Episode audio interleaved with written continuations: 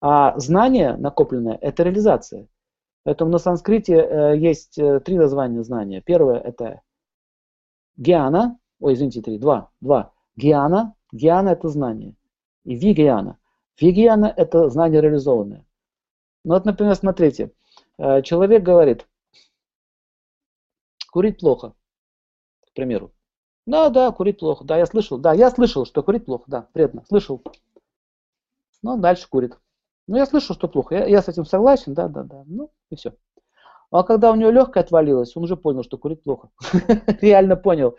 То есть, э, таким вот образом происходит и э, опыт по Юпитеру. То есть, э, ну, нормально, что такого, давайте поборемся, революции поустраиваем, покидаемся там камнями по окнам. Ну, а что такого-то? Ну, нормально. Покидались, покидались, все, страна вся в руинах, например, или дом наш в руинах, или семья в руинах. Потом понял, слушай, а что я так вел правда? Это плохо. То есть, смотрите, одно дело получить информацию, это Меркурий, а когда вы получили реализованное знание, это Юпитер. То есть гиана, а вигиана – это сверхзнание. То есть, смотрите, ви – это наверх, вверх, вверх. То есть знание, сверхзнание, то есть реализация. Сколько вы слышали про Бога, сколько слышали про душу. Душа может жить без тела, душа – это не тело, душа – это не тело. Ну ладно, да, душа не тело. А вот когда человек попал в кому, или в клиническую смерть. Мне очень много рассказывали случаев.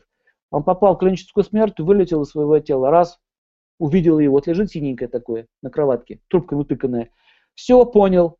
Вот я таких людей встречал, говорит, мне больше не нужно преинкарнацию объяснять. Мне не нужно, он уже понял. Вот поняли, да? Знание и сверхзнание.